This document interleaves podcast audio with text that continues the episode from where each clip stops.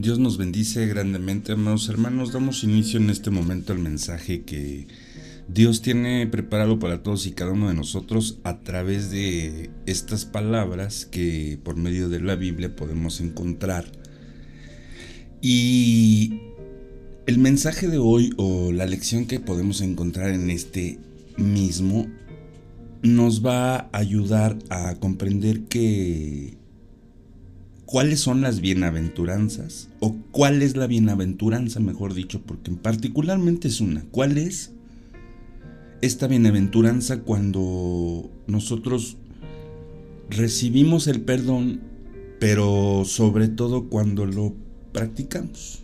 Y por eso es necesario que demos gracias en todo tiempo a Dios por medio de nuestras oraciones, pero también que podamos pedir que el Espíritu Santo nos pueda redarguir, nos pueda instruir y nos pueda corregir de alguna manera a través de la palabra para que la instrucción de la justicia que debemos emplear en nuestra vida y en la vida de lo que nos rodea sea claramente la luz que la palabra de Dios muestra alrededor de nuestras vidas. Por esa razón te pedimos en este momento, Señor Jesucristo, que por medio de este mensaje pueda ser tu palabra sellada en nuestro corazón, en nuestra vida, y que tu espíritu pueda darnos esa paz y esa tranquilidad que solamente tú nos puedes dar, para que podamos encontrar verdaderamente la felicidad o la bienaventuranza a través del perdón. Te pedimos todo esto, amados, amado Señor Jesucristo, en tu precioso y poderoso nombre. Amén. Bueno, pues hemos escuchado la en la oración inicial en el título de este mensaje que es llamado la bienaventuranza del perdón.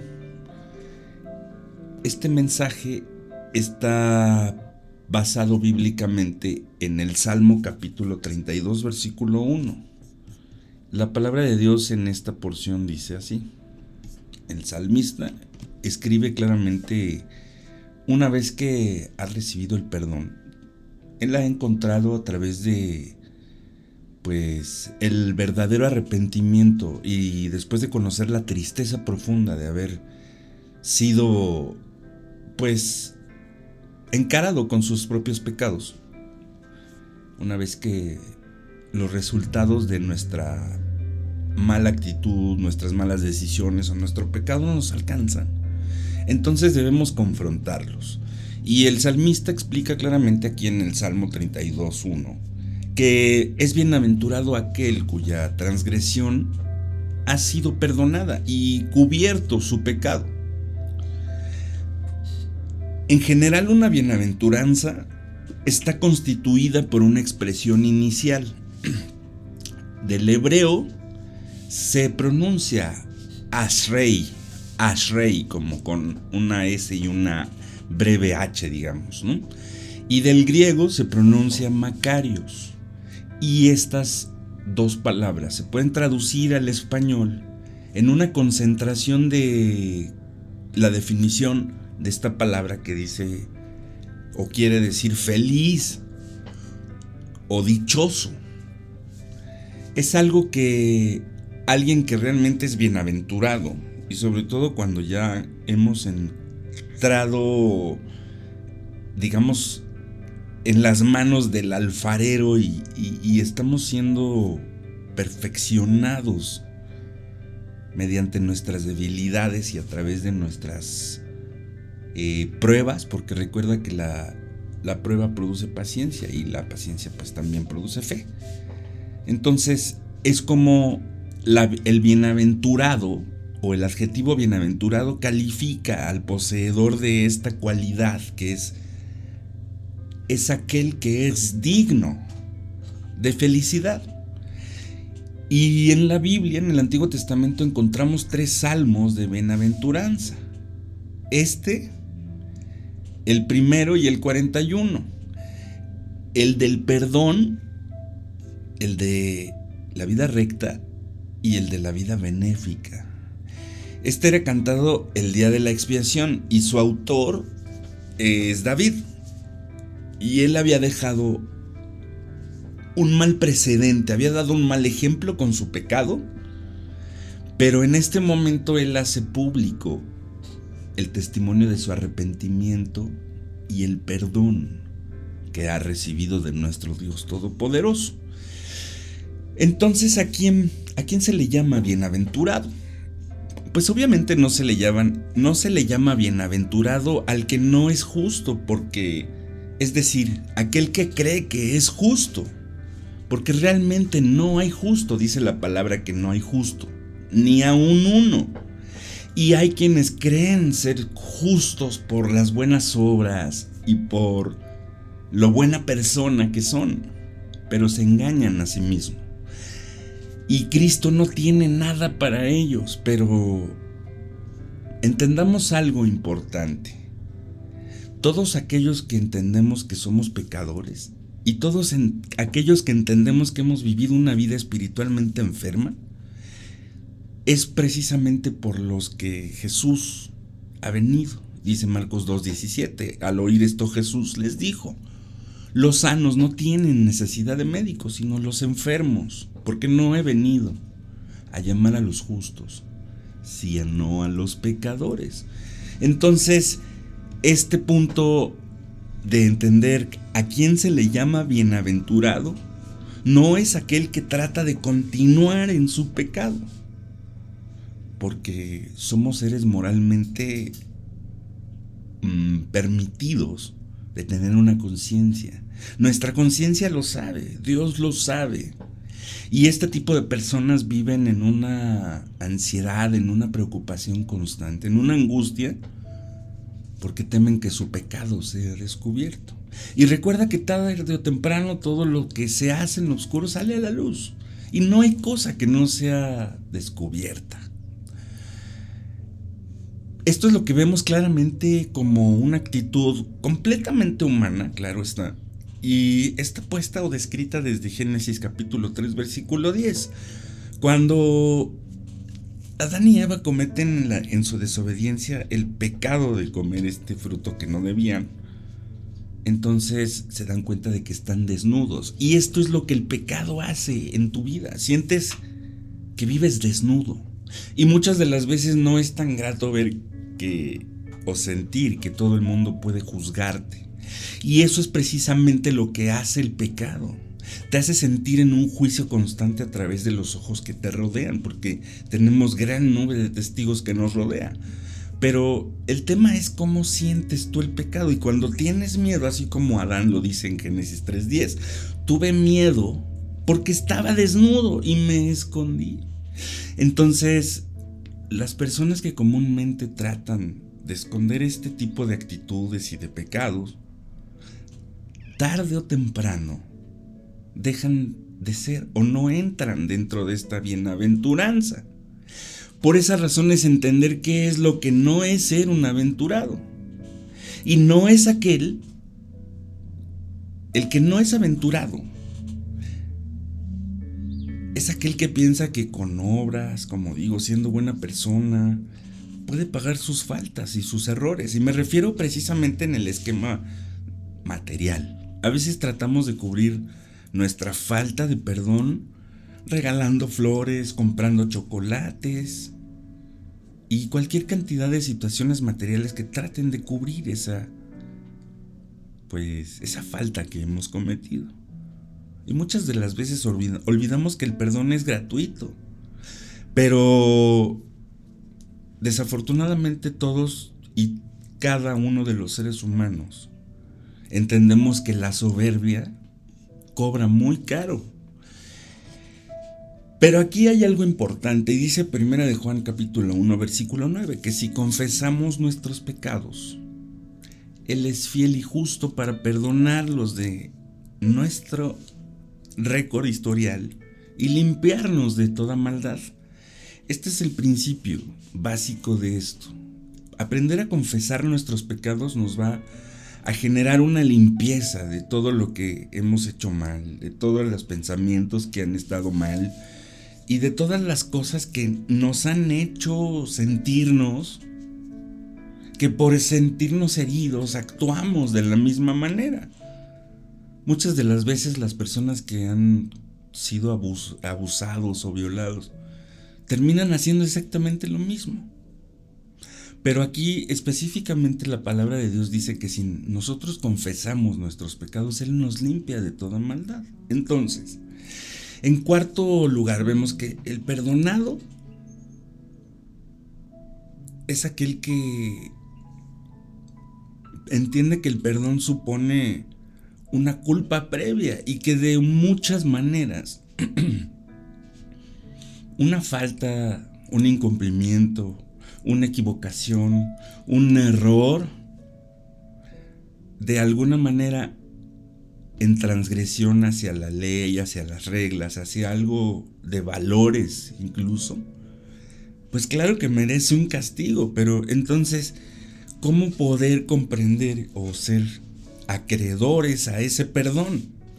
Jeremías capítulo 50, versículo 20 nos dice que el perdón es un acto soberano de Dios. Recuerdo que cuando éramos más jóvenes o pequeños, recuerdo que antes era el contexto de que tú solo debías pedir disculpas a las personas cuando cometías un error porque el único capaz de perdonarte era Dios. Creo que hoy día, como bien lo dice la palabra, que por haberse multiplicado la maldad, el amor de muchos se ha enfriado y nos cuesta mucho trabajo pedir perdón o solo simplemente otorgarlo. Isaías capítulo 43 versículo 25 nos explica que es Dios quien borra la mancha. Él remite el castigo y todo lo que el pecado iba a producir en tu ser ya definitivamente queda olvidado. Y no es como en nuestra mente que es manipulada por las malas experiencias o las malas vivencias y que de alguna manera esta repetición que van logrando las potestades y los gobernadores y las huestes que están en este mundo, de alguna manera nos empujan o nos instan a tomar cierto tipo de actitudes o de acciones porque nuestro cuerpo de alguna forma cuando el pecado radica en él, en tu sangre, en cada gota de tus células, puede ser manipulado por nuestro adversario.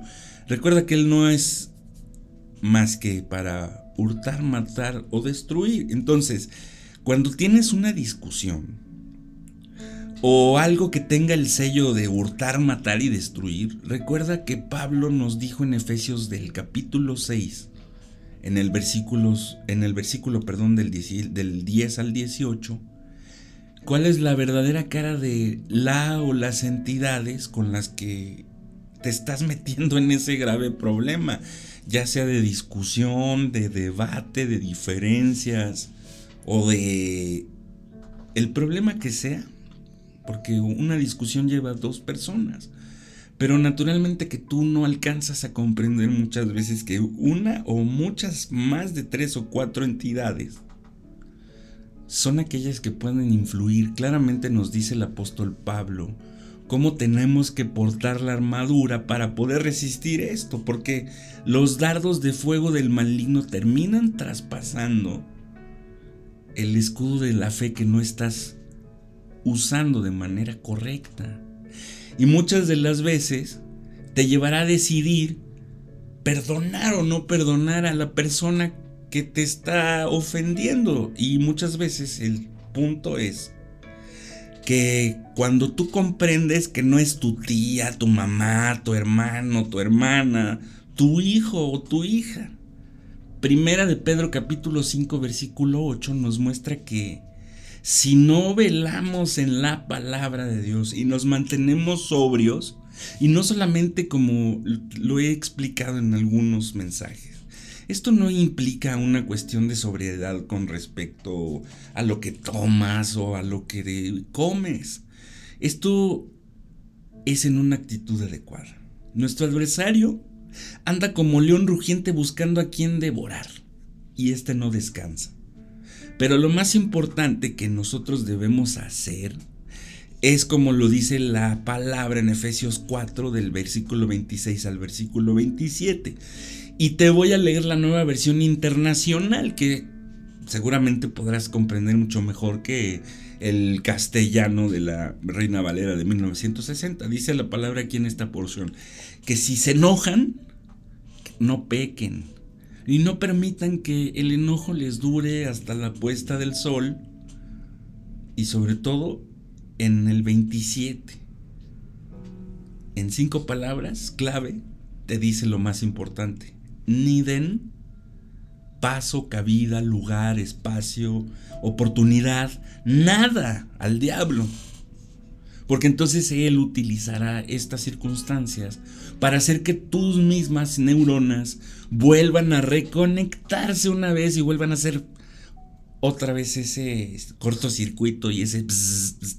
cuando alguien vuelva a tocar esa palabra, esa emoción o ese sentimiento que en ese momento experimentaste por causa de él. Y lo que tú puedes alcanzar a sentir o a ver es solo a la persona que estás viendo a través de tus ojos carnales. Pero necesitamos abrir nuestros ojos espirituales. Aquí es donde Cristo nos dice que debemos perdonarnos unos a otros. ¿Para qué? Para ser bienaventurados. Y como lo hemos escuchado en la introducción, ser bienaventurado es más allá de sentir incluso ese gozo, ¿no? Es, un, es una felicidad espiritual que no es indescriptible, pero sí puede ser definible. Vamos a ver qué, por qué un bienaventurado. Primero, porque el, bien, el bienaventurado ha escapado de un gran castigo y es la muerte. Recuerda Romanos 3:23 nos dice que la paga del pecado es muerte. Pero la dádiva de Dios es vida eterna. Entonces, cuando comprendemos esta vida eterna, esto es algo indescriptible o inimaginable. Por esa razón es bienaventurado aquel que lo ha entendido. Vamos a ver qué es en Mateo capítulo 5 versículo 8 la definición de lo que puede llegar a ser un verdadero bienaventurado. Y dice que son bienaventurados los de limpio corazón, porque ellos verán a Dios. Entonces, ¿cómo podemos comprender si la palabra misma nos dice que el corazón muchas de las veces es engañoso? ¿Y quién lo puede entonces conocer? Pues naturalmente que nuestro Señor Jesucristo. Este versículo nos enseña que la verdadera felicidad y la bienaventuranza va a llegar siempre cuando tenemos un corazón limpio y puro delante de Dios. Ya hemos escapado del castigo de la muerte.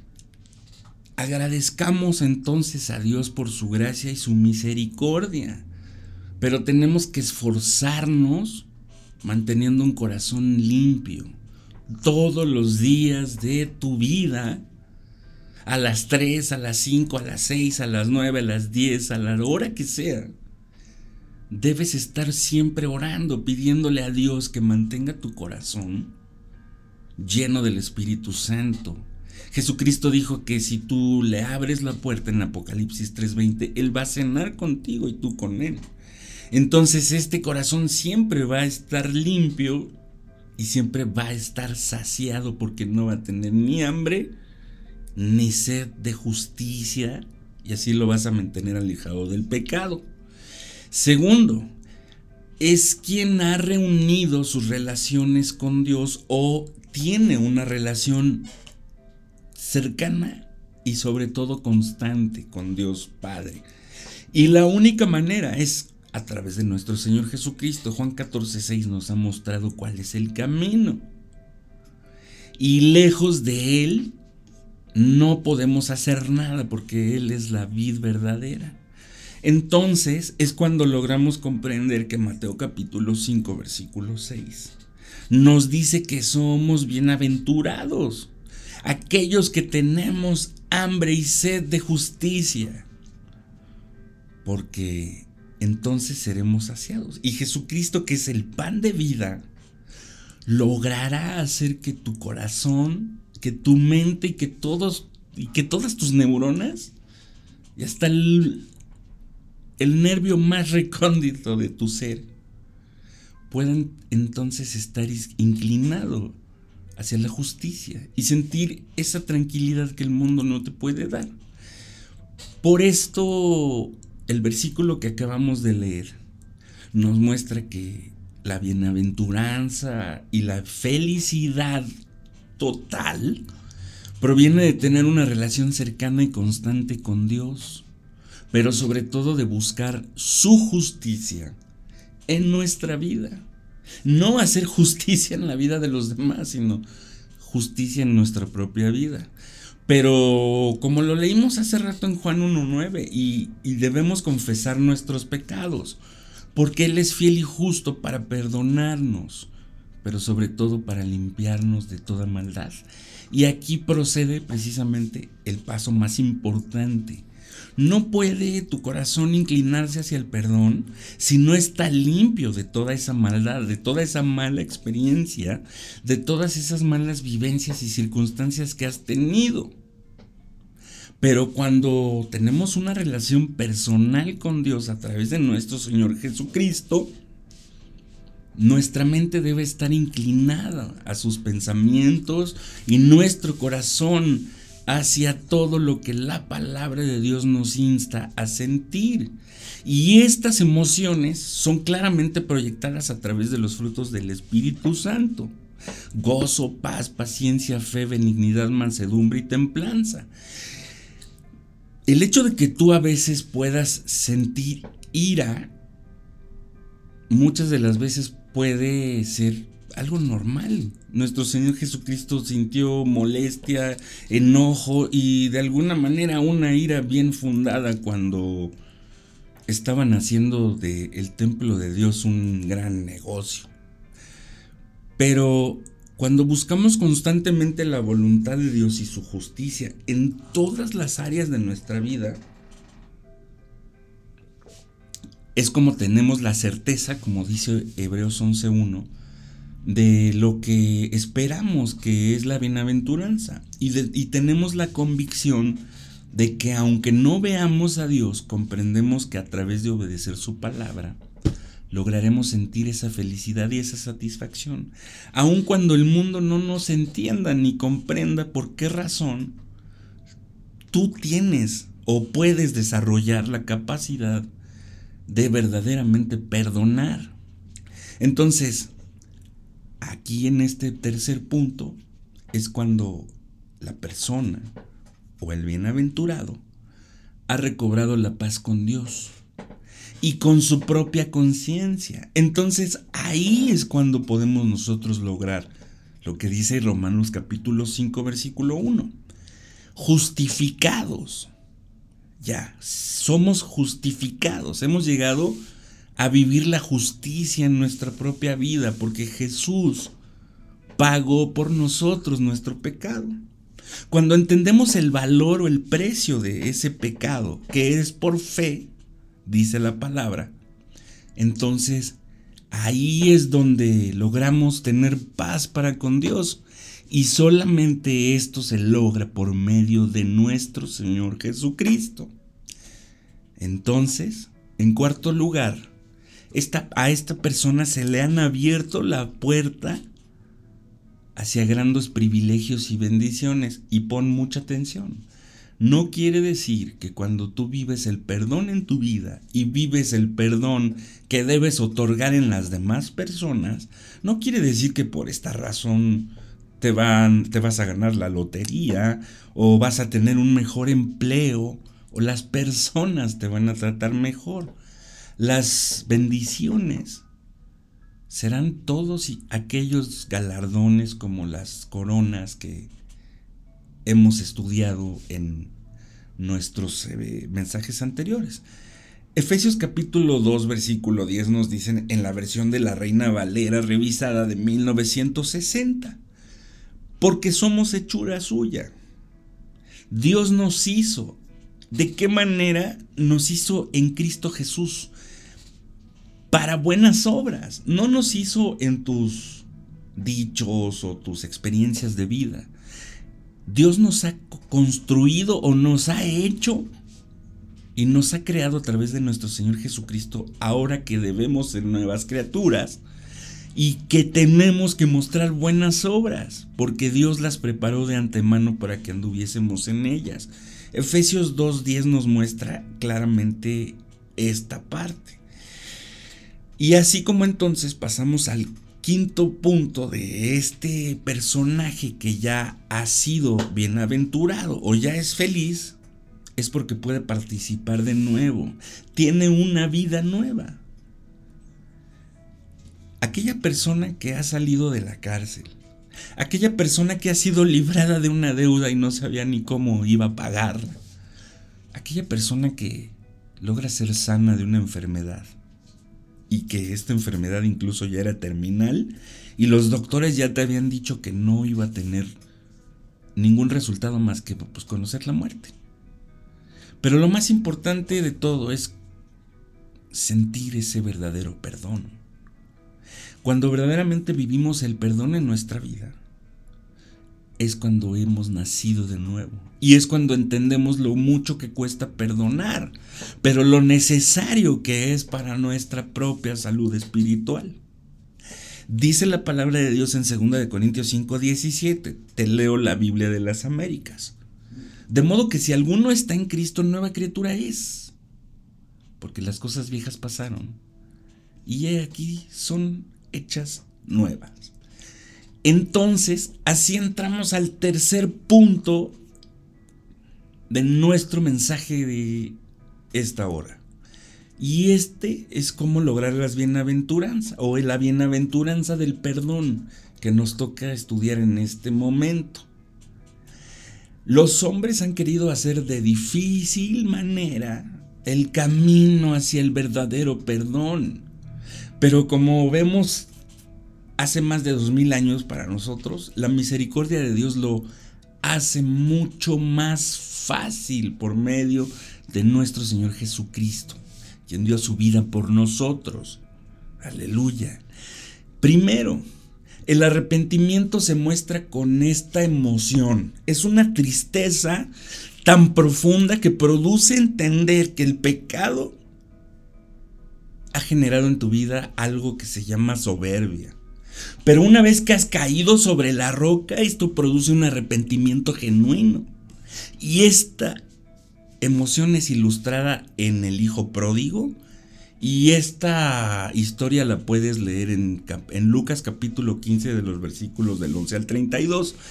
También puedes escuchar como 5 o 6 mensajes, sermones, conferencias, audios, podcast o lo que tú quieras llamarle en la página aquí donde estás escuchando este otro. Por ahí está, tocamos el mensaje con un enfoque hacia el hermano, hacia el padre, hacia los amigos y todo lo que rodea la historia del hijo pródigo. No te los pierdas, son muy interesantes. También lo podemos ver, o podemos ver esa actitud de arrepentimiento genuino en el apóstol Pedro. Lo puedes leer en Mateo capítulo 26, en los versículos del 69 al 75. Y en el 75 nos muestra claramente de qué manera se externa la emoción, porque vamos a dividir esto en un concepto dividido en dos partes. El sentimiento es todo aquello que puedas percibir en tu corazón o de manera interna. Y también de alguna manera ese sentimiento puede llevarte a un pecado. La emoción es aquello que tus neuronas han logrado llevar a cabo a través de eh, la sinapsis que tienen en conexión con todo tu cuerpo. Y entonces la emoción, por ejemplo, en este caso hablando de Pedro, la emoción que produce tal profunda tristeza en su ser y en su alma, hace que llore amargamente. Y esa emoción mostrada de llorar amargamente produce un arrepentimiento. Cuando Pedro se arrepiente y logra sentir el perdón de nuestro Señor Jesucristo en su vida, Él es restaurado y entonces es cuando vemos todas las maravillosas palabras que se pueden entender, aun cuando no es perfecto, porque No hay justo ni a un uno. Pero su inclinación, a partir de ese momento, fue en la comprensión de que el verdadero arrepentimiento es aquello que produce cambiar de idea y seguir la voluntad de Dios a través de nuestro Señor Jesucristo y no la nuestra. Eso es muy importante comprenderlo porque la antítesis de lo que no es un verdadero arrepentimiento, o sea, de lo que es un verdadero arrepentimiento, perdón, su antítesis, o sea, aquel que no se arrepintió verdaderamente, por ejemplo, fue Judas. Solamente sintió ese arrepentimiento mundano, como lo dice la palabra, y no fue un arrepentimiento genuino y real, porque el arrepentimiento del mundo produce muerte y el arrepentimiento espiritual y el arrepentimiento que nos lleva al perdón verdaderamente que nos otorga nuestro Dios a través de nuestro Señor Jesucristo, este perdón entonces produce algo totalmente diferente. Pero para poder recibirlo, necesitamos entender qué es lo que dice Salmos capítulo 51, versículo 17. Los sacrificios de Dios son el espíritu quebrantado. Cuando verdaderamente estás arrepentido, tu espíritu es quebrantado. Tú has sido quebrantado en la roca, en la piedra angular que fue desechada por los grandes constructores. Ahora sirve para quebrantarte. Pero no te preocupes, ni temas que cuando clamas a Dios termines llorando porque Dios no va a despreciar nunca a un corazón contrito y humillado. Esto te lo dice mejor que yo el Salmo capítulo 51, versículo 17. Apréndetelo de memoria, pero sobre todo vívelo todos los días de tu vida. Acércate a Dios con un corazón humillado, con un corazón que entiende la necesidad del perdón todos los días. Pero sobre todo, la importancia de otorgarlo también. Cristo Jesús fue el mejor ejemplo de todos, a pesar de estar recibiendo en su cuerpo tus pecados, en sus oídos los, insultos de los romanos y de los que estaban ahí, señalándole y, vituperándole. Espiritualmente no, no poder tener entonces en ese momento a ningún ángel ni a nadie que lo administrara. Él cargó por tus culpas y tus pecados. Por esa razón Jesús te dice que debes tener fe en Él, porque allí hay una eficacia de su sacrificio. Y vamos a ver qué es lo que dice Primera de Juan capítulo 1, versículos del 1 al 7. La palabra de Dios nos dice al respecto en esta porción que si andamos en luz como Él está en luz, entonces tenemos comunión unos con otros y la sangre de Jesucristo, quien es su Hijo, es el Hijo de Dios, nos limpia de todo pecado. Entonces, este sacrificio hace que seamos limpios por fe. Y también Hebreos capítulo 9, versículo 28 nos puede decir algo al respecto. Vamos a buscarlo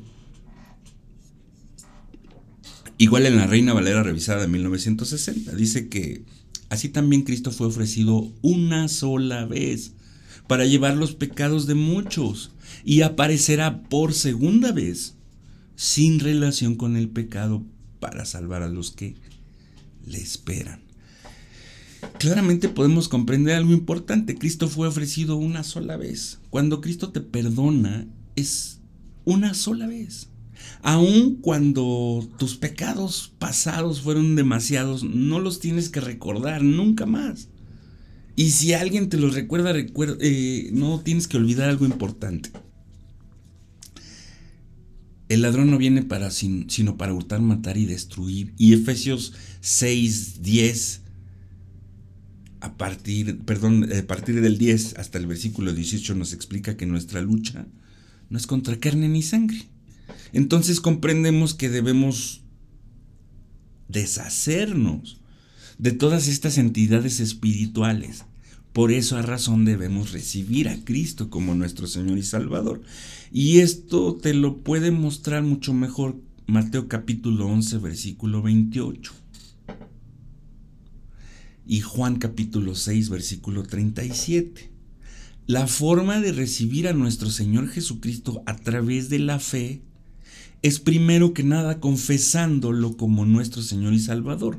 Romanos capítulo 10 y los versículos del 9 al 13 te lo pueden explicar de la mejor manera y en este punto puedes ponerle pausa al mensaje si los estás escuchando en audio, si lo estás escuchando en vivo, puedes simple y sencillamente anotarlo en este momento, yo te lo repito si quieres y te doy los tres puntos más importantes para poder iniciar verdaderamente que tu corazón sea inclinado hacia el perdón. Primero debes entender el sacrificio de Cristo en la cruz. Primera de Juan 1.7, Hebreos 9.28 te lo dicen. Después debes estar abierto a recibirlo en tu corazón. Apocalipsis 3:20 nos explica, pero Mateo 11:28 y Juan 6:37 nos dice la razón del por qué y cómo debemos estar dispuestos a recibirlo. Para poder recibir a Cristo, primero debemos confesarle como nuestro Señor y Salvador y nuestros pecados, crucificarlos conjuntamente con Él ahí en la cruz. Pero Romanos 10 del 9 al 13 te explica cómo puedes confesar nuestros pecados y que Él nos va a limpiar y nos va a justificar. A través de este proceso, entendemos que Dios nos amó y que el amor produce perdón. Este es el cuarto punto de nuestro mensaje. Porque en primer lugar, Dios nos amó tanto que dio a su único hijo y esto lo puedes leer en Juan capítulo 3, versículo 16. En segundo lugar, el amor cubre multitud de pecados. De tal manera Cristo nos amó que dio su vida ahí en propiciación por nuestros pecados. Y de tal manera debes amarte tú a ti mismo que debes perdonarte también a ti. Cuando Cristo ya te perdonó, no tienes por qué seguirte tú mismo crucificando, en un mal sentido y no en un sentido de glorificación, sino en un sentido de autocastigarte alejándote de Dios. Comprendamos algo importante. El amor cubrirá multitud de pecados. Debemos amarnos los unos a los otros. No importa cuánta sabiduría, mucha escatología o no importa si tienes un grado de IQ menor o mayor Dice la palabra que si no tengo amor, soy como un pedazo de metal ruidoso, soy como una campana que está desafinada. Esto te lo dice 1 Corintios capítulo 13 versículo 1 y te lo estoy leyendo en la traducción del lenguaje actual, lo cual nos dice pues en este sentido que el Espíritu Santo indica también a Pablo lo siguiente en el versículo 13 de este capítulo 13 de Corintios. Hay tres cosas que son permanentes. La confianza en Dios, la seguridad de que Él cumplirá sus promesas y el amor. Pero de estas tres cosas, la más importante es el amor. Porque amor es exactamente la definición y el sinónimo de perdón. Pero si no podemos amarnos a nosotros mismos como Dios nos amó primero, porque no podemos tener la capacidad de perdonar nuestros propios errores cuando Cristo ya nos ha perdonado, naturalmente que entonces no podemos perdonar a quien nos ofenden. Entonces, si no hay perdón, ese perdón que olvida, ese perdón que sana y que restaura, entonces no hay amor en tu vida porque no conoces a Dios, porque Dios es amor. Primera de Juan 4.8 nos dice en la Reina Valera 1960, el que no ama no ha conocido a Dios, porque Dios es amor. ¿Ya es tuya entonces esta bienaventuranza? Y si no, Dilo con tus propias palabras. Confiésalo, dice la palabra, que Jesús es el Señor y que Dios lo levantó de los muertos y entonces será salvo. Y cuando seas salvo verdaderamente de todas las vicisitudes y de todo lo que tú te merecías vivir, entonces vivirás bienaventurado. pero no lo vas a poder lograr si no vienes a Jesucristo. Y Juan 14:6 te lo dice claramente, yo soy el camino, la verdad y la vida, dijo Jesús. Nadie viene al Padre y si no es por mí. Y para llegar a Él necesitas que tu vida reciba ese perdón. Oremos. Bendito Padre Celestial, te pedimos, Señor, en esta hora que nos perdones, Padre. Sabemos que no merecíamos el perdón por nuestros pecados, por nuestras iniquidades y por nuestras transgresiones. Dice la palabra que, pues, la paga del pecado es muerte, pero tu regalo, tu, tu vida eterna, tu gracia que nos has dado a través de tu preciosa sangre ahí en esa cruz, es lo único que puede redimirnos y limpiarnos de todo mal. Nos cuesta muchas de las veces mucho trabajo perdonar a los demás. Y debemos entender algo importante, Señor, y que tu Espíritu Santo nos lo recuerde. Cuando el perdón es difícil de otorgar, es porque nosotros mismos todavía no nos hemos perdonado. Y aquí lo trascendental o lo importante es comprender que tú nos has perdonado, tú diste por nuestros pecados hasta la última gota de tu sangre para limpiarnos de todo mal. Por eso te pedimos en este momento, Señor, que si nuestro corazón tiene una migaja, una pizca, unas microcentésima de falta de perdón, que así con tu hermosa y preciosa sangre, así como puedes limpiarlo, que es el pecado más rojo, como el carmesí o como la grana, y hacerlo más blanco que la lana y más blanco que la nieve. Así, Señor, puedes mi corazón, mis ropas espirituales, todo lo que necesita en mi vida ser limpio por ti. Que tu Espíritu Santo me ayude a recordarlo.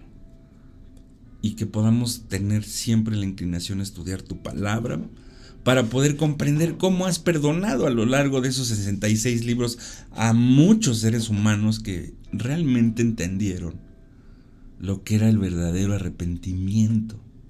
Y que el verdadero arrepentimiento produce ese perdón genuino que podemos recibir en nuestra vida, pero lo más importante es ese perdón que debemos ejercer. Tu palabra claramente dice que debemos ser hacedores y no solamente oidores de esta. Ayúdanos, Señor, a poder perdonar a los demás, así como tú también nos has perdonado. Amén.